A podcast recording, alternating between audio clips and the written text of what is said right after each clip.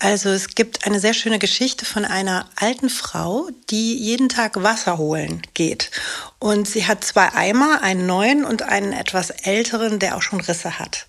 Und sie holt das Wasser und kommt dann am Ende zu Hause an und dieser löchrige Eimer ist ganz traurig und sagt, ach Mensch, du solltest mich aussortieren, ich funktioniere ja nicht so richtig und guck mal, jetzt ist nur noch die Hälfte des Wassers in mir drin.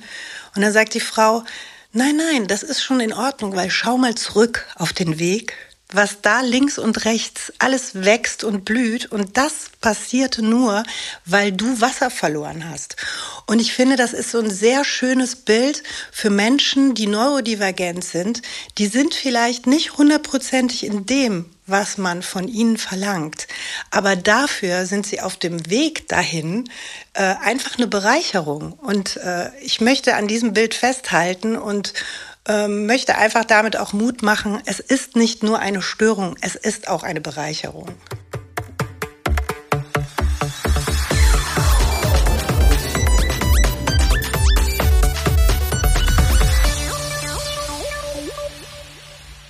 Das war Ina Cross und eine Geschichte, die sie mir im Rahmen unseres Gesprächs für Kein Grund zur Panik aus der Praxis für die Praxis erzählt hat. Frau Cross ist 53 Jahre alt, Mutter von drei Kindern und hat, wie ich finde, eine ganze Menge bewegtes Leben hinter sich. Und ich möchte gar nicht viel vorwegnehmen, außer vielleicht, dass sich diese Folge und unsere letzte Folge mit Frau Dr. Andrea Borjatti rund um das Thema ADHS bei Frauen inhaltlich gut ergänzen. Vielleicht haben Sie diese ja bereits gehört. Wenn nicht, hören Sie doch im Anschluss an diese Folge einfach mal rein. Nun steigen wir aber ein in das Interview mit Ina Cross und sie erklärt erstmal, was sie eigentlich beruflich so macht bzw. gemacht hat. Im Prinzip Schauspielerin, im Prinzip Cater, Caterer, aber ich weiß nicht, wie das äh, die weibliche Form davon heißt. Deshalb ist es immer ein bisschen schwierig. Im Prinzip Autorin, im Prinzip auch vor allen Dingen Mutter und Pflegekraft, aber ja, es ist immer unheimlich schwierig zu beschreiben, weil es ja so viele Bereiche gibt, in denen ich mich aufhalte, was ja auch wieder typisch ist für ADHS. Das ADHS spielt eine große Rolle und bevor ich darauf zu sprechen komme, möchte ich auf dieses im Prinzip. Eine Schauspielausbildung ist gemacht, dann glaube ich auch zur ähm, Tierarzthelferin. Ich hoffe, ich habe das Berufsbild richtig bezeichnet. Ähm, viele lange Jahre, dann glaube ich aber auch ein Großteil alleinerziehend von drei Kindern, von, von drei Kindern, die alt sind. Wie alt sind die? Jetzt 26, 21 und 17. Also mittlerweile drei große Kinder, die natürlich auch mal klein waren. Auch darüber werden wir sprechen, was das für eine Herausforderung war. Ähm, das, das Muttersein ähm, und Pflegekraft, das haben Sie eben gesagt. Das müssen Sie uns ein bisschen erläutern. Ich weiß, dass einige Herausforderungen bei den Kindern waren. Vielleicht mal so einen kurzen Einblick in das, was Sie als oder warum Sie Pflegekraft waren. Hm. Also meine ähm, Tochter, die mein erstes Kind ist, hatte schon eine Problematik mit dem Darm, eine Fehlbildung, eine Erkrankung, eine sehr seltene.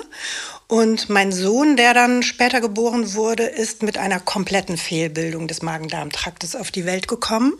Und da war ich eigentlich äh, von, von diesem Zeitpunkt an beschäftigt damit, Leben zu retten. Das waren lebensbedrohliche Zustände. Ne? Ich weiß ja. auch, das hatten Sie erzählt, dass äh, intensivmedizinisch zu Beginn, nach, kurz nach der Geburt schon bei dem Sohn äh, ähm, gearbeitet werden musste. Also das heißt, das waren wirklich existenzielle Bedrohungen. Genau. Und ich habe zum Glück diese Herausforderungen kräftemäßig annehmen können und habe mich in dieses Thema so äh, hineingebohrt, dass ich jetzt mittlerweile zurückblickend äh, oft viel mehr wusste als Ärzte, mhm. weil Ärzte natürlich nicht 24 Stunden mit meinem Sohn zusammen sind mhm. und sich geschweige denn so lange Gedanken darüber machen können. Und ähm, ja, dann kam noch mein dritter Sohn auf die Welt. Ähm, ich würde sagen, alle drei Kinder sind neurodivergent. Mhm. Und ähm, besonders aufwendig war das, nicht nur als Alleinerziehende, sondern eben auch mit den besonderen Herausforderungen. Und ich hatte immer so ein bisschen das Gefühl, als müsste ich ähm, 15 Löcher mit 10 Fingern stopfen. Also immer ein Stückchen hinten dran, aber immer auf der Suche nach Lösungen und immer flexibel, äh, was Reaktion angeht und, und, ähm, ja, und, und Lösungen angeht. Wie stelle ich mir das? Das ist ja eine Frage, die sich da auch aufdrängt die doof ist, aber die man immer fragt, wie war das ökonomisch? War dann da noch ein zusätzlicher Druck? Ich meine, wenn man sich so intensiv kümmern muss, kann man natürlich weniger ähm, Erwerbsarbeit leisten. Ja, das war immer von der Hand in den Mund. Ich war sehr glücklich, dass ich dann als Schauspielerin arbeiten konnte und zwar im Eventbereich, dass ich eben rausfahren konnte. Ich hatte drei Stunden meinen Auftritt und konnte wieder nach Hause. Und in dieser Zeit habe ich natürlich für Vertretung gesorgt. Ich musste oft Leute auch dafür bezahlen, was ja zum Glück in der Pflege Pflege ganz gut ähm, geregelt ist mit Verhinderungspflegegeld, was man dann ausgeben darf dafür. Und für mich war das so ein Traumberuf, weil ich ähm, nicht nur das machen konnte, was mir Freude macht, was mir in dem Moment, sobald ich anfing zu arbeiten, komplette Entspannung äh, gab, weil ich mich ja nur um mich selber kümmern musste und um das, was ich liebe, mhm. was ich gerne tue, sondern eben auch, weil ich meine kleine Familie damit ernähren konnte. Mhm. Und äh, ich sage immer, Schauspieler, die davon leben können, sind schon berühmt, die nicht Taxi fahren oder Kellnern gehen. Und das war für mich wirklich perfekt. Okay. Besser es nicht. Kurz zur Einordnung, das heißt, das sind ähm, Live-Veranstaltungen gewesen, wo man zum Unterhalten in verschiedene Rollen schlüpft ähm, und dann für Gäste, die dann in einem Abend da sind, tätig wird. Deshalb sind das auch so sehr konkrete Zeitfenster, keine klassischen Theaterengagements, aber eben die Möglichkeit hier dann natürlich mit einem sehr forcierten Einsatz dann eben auch ein ökonomisches Auskommen zu haben. Spannend der Punkt, sich da selbst ausleben zu können. Ähm, Sie haben eben gesagt, ganz typisch fürs ADHS, und da würde ich jetzt gerne die Brücke schlagen. Seit wann wissen Sie denn, dass Sie ADHS haben? Das weiß ich jetzt seit einem halben Jahr. okay, also wir sind jetzt im Ende Juni 2023 und seit einem halben Jahr relativ frisch. Ähm, jetzt haben Sie eben gesagt, das ist ja ganz typisch. Das ist natürlich die Retrospektive. Ähm, sich ausleben können, ähm, das war so das eine mit der Diagnose im Kopf, wenn Sie diese Dinge so benennen heute, ähm, wie fühlt sich das an? Ja, also es passt endlich mal. Ich verstehe mich das erste Mal in meinem Leben in der äh, Rückschau und ähm, bin auch etwas gütiger mit mir jetzt unterwegs. Ähm, ich habe mich immer falsch, immer dumm ähm, gefühlt und immer zu viel und immer irgendwie nicht richtig. Hm. Und äh, das wird dann irgendwann vermutlich auch so ein Selbstläufer oder eben auch so eine Konzentration entsteht darauf, dass man dann äh, an einem tollen Tag dann doch irgendwo diese eine Sache rauspickt, die eben nicht so toll war. Und das ist wahnsinnig schade und im Rückblick ähm, verstehe ich mich einfach. Und ich verstehe auch meine Kinder total, weil die haben ja auch eine ähm, ADHS-Störung, was ich jetzt nicht unbedingt nur als Störung bezeichnen mhm. würde, sondern auch als Gabe. Mhm.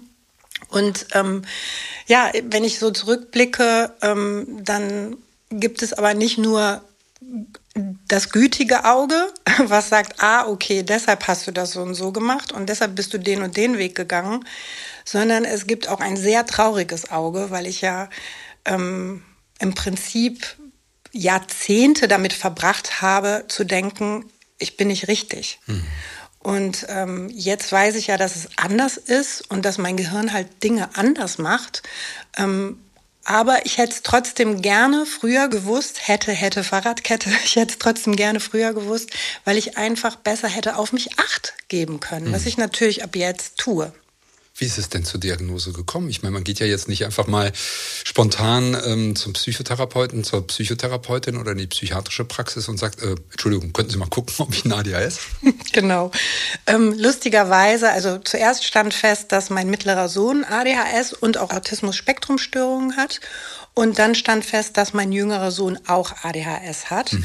Und äh, da habe ich natürlich für gesorgt, dass das handfest diagnostiziert wird und dass wir wissen, wie wir damit umgehen. Der jüngere Sohn wird auch medikamentiert, aber erst sehr spät hat das begonnen, weil er unglaublich schlecht in der Schule war, obwohl er Hochbegabung hat und sich das keiner äh, erklären konnte. Ich springe ganz kurz mal rein. Ja. Seit wann ist denn ähm, die Diagnose bei den beiden Jungs ähm, bekannt? Bei meinem 21-jährigen Sohn kam das so mit zehn Jahren oder okay. acht mhm. bis zehn Jahren ungefähr. Das ist immer so ein bisschen schwierig, das genau zu erinnern für mich. Und äh, bei meinem jüngeren Sohn fiel das dann so im Grundschulalter auch schon auf. Aber die richtige Diagnose war dann auch so ungefähr in diesem Alter, zum, acht bis zehn. Zum Schulwechsel, aber gar nicht so untypisch. Das ist ja die Zeit ähm, Grundschule, respektive dann der Übergang. Okay. Mhm. Ja, und ich habe natürlich versucht, irgendwo Wissen aufzuschnappen, damit ich meine Kinder besser verstehen mhm. kann, weil die funktionieren halt ganz anders. Zum Beispiel über Motivation. Ich habe früher immer solche Wettkämpfe mit denen gemacht. Wer zuerst ein Zimmer aufgeräumt hat, hat gewonnen. Und das hat so super funktioniert funktioniert. Und jetzt weiß ich natürlich, warum es so mhm. super funktioniert äh, hat. Und ähm, je mehr ich darüber wusste, umso öfter habe ich gesagt, hä, das ist ja irgendwie wie bei mir. Mhm. Komisch. Und ähm, ja, es gibt natürlich Instagram und TikTok und glücklicherweise gibt es da sehr viele sehr gute äh, Influencer, Influencer, die äh, über diese Themen aufklären, weil sie selbst mhm. betroffen sind, äh, meistens. Und ähm, ja, und da habe ich einfach unheimlich viel gelernt, bis ich hörte, übrigens, wenn eins deiner Kinder ADHS hat, dann lass dich mal checken, weil häufig ist es so, dass Vater oder und Mutter auch ADHS haben. An dieser Stelle springe ich kurz in das Gespräch. ADHS spielt auch in den sozialen Medien eine große Rolle und gerade auf TikTok, dieser Videoplattform, gibt es unzählige Videos. Und dieses niederschwellige Angebot hat Ina Cross ja auch letztlich erst dazu gebracht, sich professionellen Rat zu suchen und eine gesicherte Diagnose zu erhalten. Nun werden die Inhalte auf TikTok aber nicht redaktionell überprüft. Weil aber gerade ADHS so stark thematisch behandelt wird, hat in 2022 eine Gruppe der British Columbia Universität die Qualität der Videos untersucht. Sie finden in den Show Notes einen Link zur Studie, die im Canadian Journal of Psychiatry erschienen ist. Kurz zusammengefasst zeigt die Studie, dass 52 Prozent der beliebtesten Videos zum Thema ADHS missverständlich waren und nicht zielführend. 27 Prozent waren reine subjektive Erlebnisberichte, aber immerhin 21 Prozent waren auch gut bzw. useful, wie es in der Studie heißt. Damit wird klar, dass diese Videos eine professionelle Diagnostik und Therapie nicht ersetzen können. Und mit diesem Hinweis zurück ins Gespräch. Und da hat's bei mir, also das war wirklich so wie so ein Riesengong in meinem mhm. Kopf. Und bis dahin habe ich das niemals vermutet. Ich habe immer nur gedacht, ich bin falsch, ich bin dumm, ich krieg nichts auf die Reihe. Und das sind natürlich auch so frühkindliche Prägungen, weil du hörst das ja auch dauernd. Ah, du bist too much. Oh, Ina, das Spielkind. Und oh, jetzt hör doch mal auf rumzunerven. Oder jetzt bleib doch mal ruhig. Und was ich sehr oft, oft gehört habe von meiner Mutter war eben, du kannst nie genug kriegen. Mhm. Und im Nachhinein weiß ich natürlich, das passt. Und daraufhin habe ich mich ähm, in der Klinik gemeldet, die halt Testungen durchführen. Die haben aber dann ein riesendickes Päckchen an Formularen geschickt, die ich mhm. ausfüllen sollte. Und da habe ich gedacht, nee, das, das überfordert mich total, werde ich nicht machen. Das kann ich nicht. Und habe das einfach in Müll geworfen. Und dann hat es mich aber nicht losgelassen und bin dann äh, glücklicherweise bei einer Psychiaterin untergekommen, die gesagt hat, wir können das äh, durchtesten. Mhm. In drei Sitzungen wurde das dann gemacht. Es müssen Fragen beantwortet werden. Und am Ende kam genau das raus, was ich auch dachte. Und ich dachte, es sei eine Erleichterung. War es auch im ersten Moment. Aber dann muss ich sagen, kam auch die Traurigkeit, mhm. weil äh, eben in der Rückschau so viel Zeit vergangen ist, ohne dass ich wusste, was los war. Mhm. Also so eine Ambivalenz tatsächlich. Mhm. Halbes Jahr ist das her. Ähm, hat das was jetzt im täglichen Umgang geändert? Also gehen Sie die Dinge anders an mit dem Wissen? Sehr. Ich lass mir viel mehr Zeit für alles, weil ich natürlich weiß, dass ich durch alles durchmarschiert bin und zu allem Ja gesagt habe und das kriege ich auch noch hin mhm. und ja, komm, das mache ich dann noch für dich. Und ich habe eigentlich überhaupt null Rücksicht auf mich genommen, weil ich vermutlich ja auch sehr ein sehr kraftvoller Mensch bin und das auch irgendwie immer hinbekommen habe. Nur jetzt bin ich in den Wechseljahren. Das ist ja auch immer so äh, gerne mal so ein Tabuthema mhm. unter Frauen. Und ähm, ich möchte einfach gerne ähm, Frauen in meinem Alter da auch ähm, mitteilen, es ist es sind Wechseljahre und es tut sich sehr, sehr viel in, in unserem Körper. Und wenn eine undiagnostizierte ADHS-Symptomatik ähm, besteht, dann wird sie spätestens da richtig ähm, ja, reinhauen. Mhm. Weil äh, jetzt stimmt gar nichts mehr. Also ganz viel ist nicht mehr so, wie es mal war. Und die Kraft ist plötzlich nicht mehr da. Und das war auch der Moment, wo ich gedacht habe, ah, komisch, alles, was ich mir bisher zurechtgelegt habe, meine ganzen Taktiken, meine Strategien, die immer super funktioniert haben, funktionieren nicht mehr. Hm. Und da kann man eigentlich nur nachgeben und sagen, okay, jetzt mal runterkommen, gucken, was ist und wie kann ich es Stück für Stück, und zwar nicht in der Hauruck-Methode, ich mache das mal eben schnell, mhm. Stück für Stück zum Besseren wenden. Diagnose ist gestellt worden, haben Sie gesagt, in der psychiatrischen Praxis. Ähm, Therapie? Ja, genau das ist der Punkt. Ähm, ich habe überhaupt keine äh, Therapie oder Ansätze gehabt. Ganz im Gegenteil, die Psychiaterin, und da kann man ihr überhaupt keinen Vorwurf machen. Auch sie hat genau wie ähm, Hausärzte und andere Ärzte nur sieben bis zehn Minuten Zeit pro mhm. Patient. Ähm, sie hat mir tatsächlich ein paar Leute auf TikTok empfohlen. Warum? Und ich finde es überhaupt nicht schändlich. Ähm, TikTok zum Beispiel ist so ein Kanal, da äh, wird sehr wird ja nur visuell gearbeitet mhm, mhm, und das ist natürlich für Leute mit ADHS ein Segen, denn äh, ich muss ehrlich gestehen, mir fällt Bücherlesen unglaublich schwer. Es zieht sich und irgendwann verliere ich das Interesse und habe mich deshalb auch natürlich immer dumm gefühlt, weil war komisch, die ganze Welt liest Bücher und liebt Bücher. Warum kann ich das denn nicht? und diese Filme, wo man genau weiß, wie lang die sind und wo eben genau dieses Thema bearbeitet wird, was dich ja interessiert, wo du deinen Fokus drauf hast, die sind einfach ein Segen. Und es ist wundervoll und da geht das Lob an all diese äh, Leute raus, die diesen Content entwickeln und preisgeben. Äh, man bekommt quasi Erklärungen en masse gratis ins Haus geliefert. Und das ist wirklich erstmal toll, um diese Zeit, bis hoffentlich eine Therapie oder ein Platz frei wird, äh, zu überbrücken. Das heißt, da ist schon ähm, eine Bemühung auf dem Weg zu sagen, ich möchte gerne einen Therapieplatz bekommen, das noch anders aufzustellen? Unbedingt, denn äh, ich möchte jetzt nicht weiterhin äh, unter gewissen Umständen leiden und nicht wissen, äh, wie kriege ich das hin.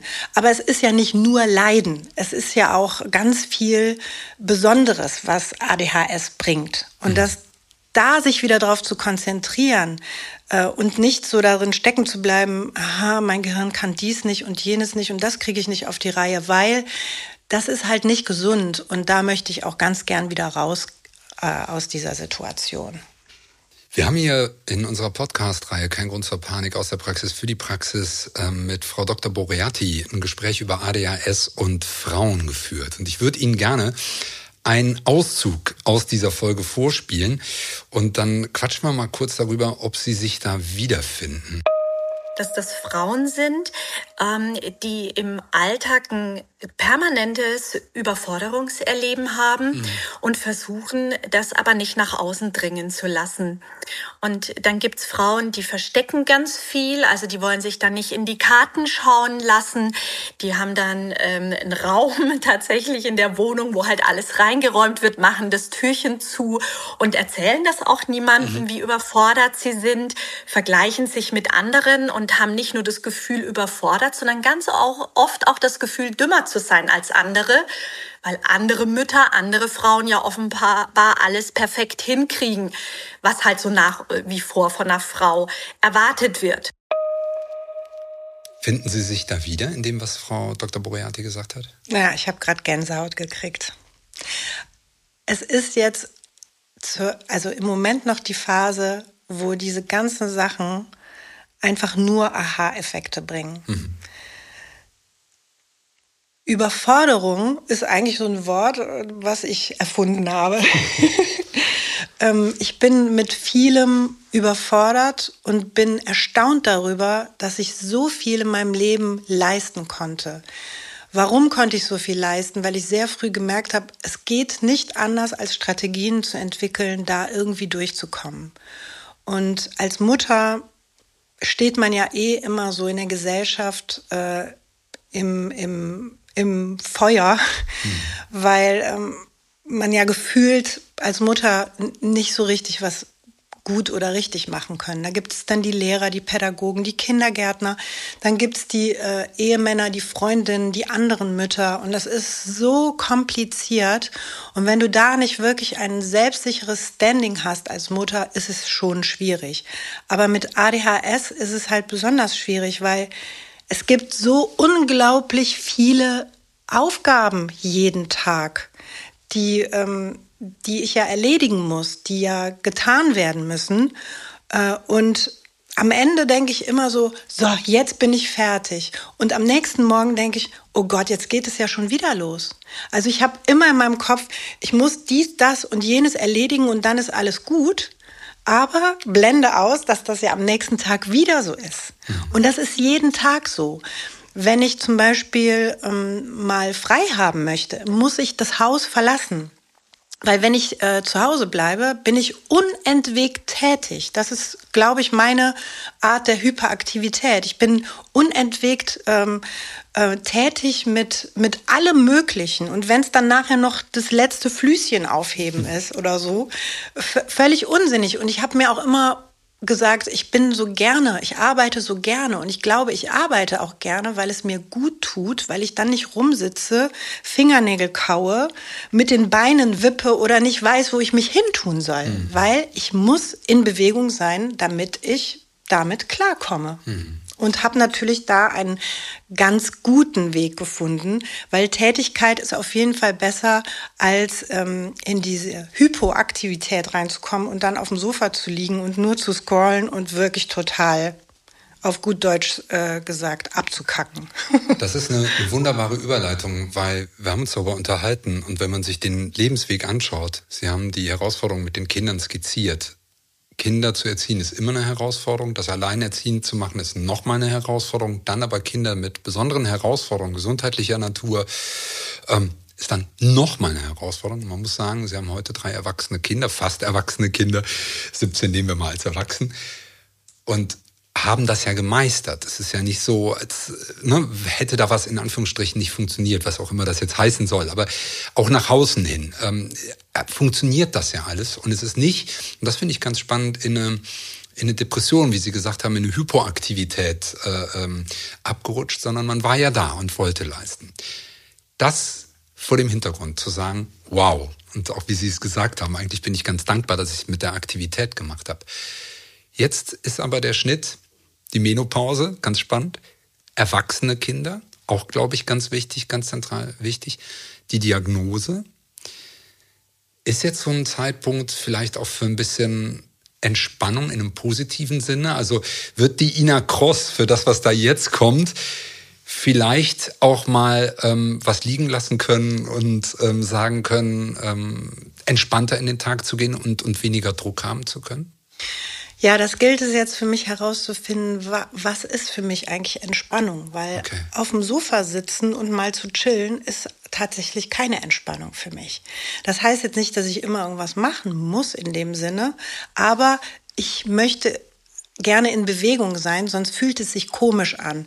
Denn ähm, Pausen zu machen äh, sind immer begleitet von Schuldgefühlen also es, es ist wirklich extrem komplex, was in diesem Kopf abgeht. Ich sage immer, ich habe da eine Party in der Birne mit tausend Gesprächen und Dingen, die man äh, tut auf Partys. Aber ähm, es ist wirklich äh, jetzt so eine Herausforderung zu entdecken, was tut mir wirklich gut und was habe ich immer nur gemacht, um etwas zu vermeiden, um etwas nicht zu fühlen oder äh, um nicht nachzudenken. Und ähm, ich glaube auf jeden Fall, dass Sport eine super Sache für mich ist. Das habe ich jetzt wieder begonnen. Es lässt mich, äh, mich gut fühlen. Es bringt mir auch Entspannung, äh, interessanterweise. Der Körper ist gut ausgepowert danach und es fühlt sich einfach gut an. Ich glaube, das ist auf jeden Fall eine tolle Alternative zum auf dem Sofa sitzen und vielleicht ins Handy schauen.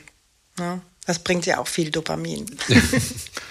und das ist ein ein wunderbares Schlussresümee. Ich bin ganz gespannt. Ich weiß nicht, wo unsere Podcast-Serie uns noch hinträgt, aber mhm. ähm, es wäre natürlich dann auch spannend, die Ina Cross kennenzulernen nach einer Therapie, welche Tools, welche Werkzeuge sie damit an die Hand hat nehmen können. Es gibt einige, das weiß ich aus unserer Serie hier. Ich möchte Danke sagen für die Offenheit, dass Sie das mit uns geteilt haben. Ähm, ich denke, eine Geschichte, die ganz spannend ist, auch für viele ÄrztInnen, die uns zuhören, immer hinzuschauen, wenn ich das Kind habe, vielleicht auch mal auf die Eltern zu schauen. Auch sie hätten früher diagnostiziert werden können, da die Möglichkeiten nicht außer Acht zu lassen. Ähm, aber auch für viele NichtmedizinerInnen, die uns zuhören, die vielleicht betroffen sind, eine Geschichte, die in meinen Augen ganz viel Mut macht. Vielen, vielen Dank dafür. Sehr gerne.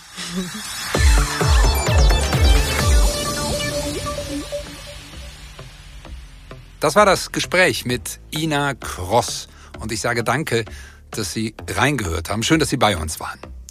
Wenn Sie keine Folge von Kein Grund zur Panik aus der Praxis für die Praxis verpassen wollen, dann abonnieren Sie unseren Podcast am besten auf der Plattform Ihres Vertrauens. Ich freue mich auf die nächste Folge, hoffe, dass Sie dann wieder mit dabei sind und sage Tschüss.